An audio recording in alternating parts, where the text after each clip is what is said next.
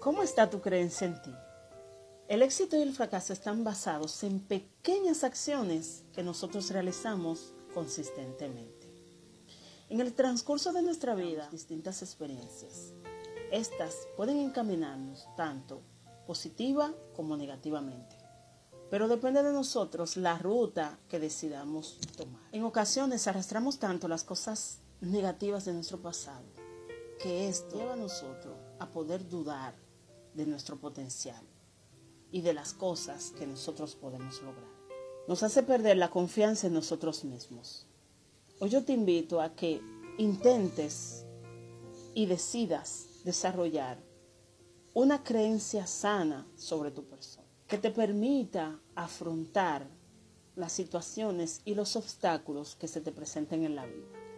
Alguien dijo una vez, hacer una tontería no equivale a ser un tonto. Comienza por cambiar esas ideas limitantes que durante años te han impedido crecer y que han sido un obstáculo para que puedas desarrollar al, máximo tu potencial. Como por ejemplo, deja ya de llamarte que eres un fracasado, que no puedes lograr nada, que no tienes quien te ayude, que eres una persona que no tiene los recursos para poder lograr el sueño, que no estás en edad para eso, que ya tus años pasaron, que no eres inteligente, etcétera, etcétera, etcétera.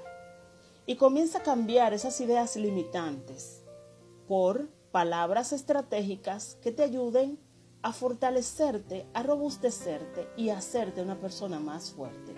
Como por ejemplo, yo soy capaz, yo soy preparado, yo soy inteligente, yo soy una persona creativo o creativa, yo soy una persona disciplinado o disciplinada, yo puedo lograr mis metas, yo puedo hacer todo aquello que me proponga, yo soy una persona consistente, yo soy una persona con ideas grandes, etc.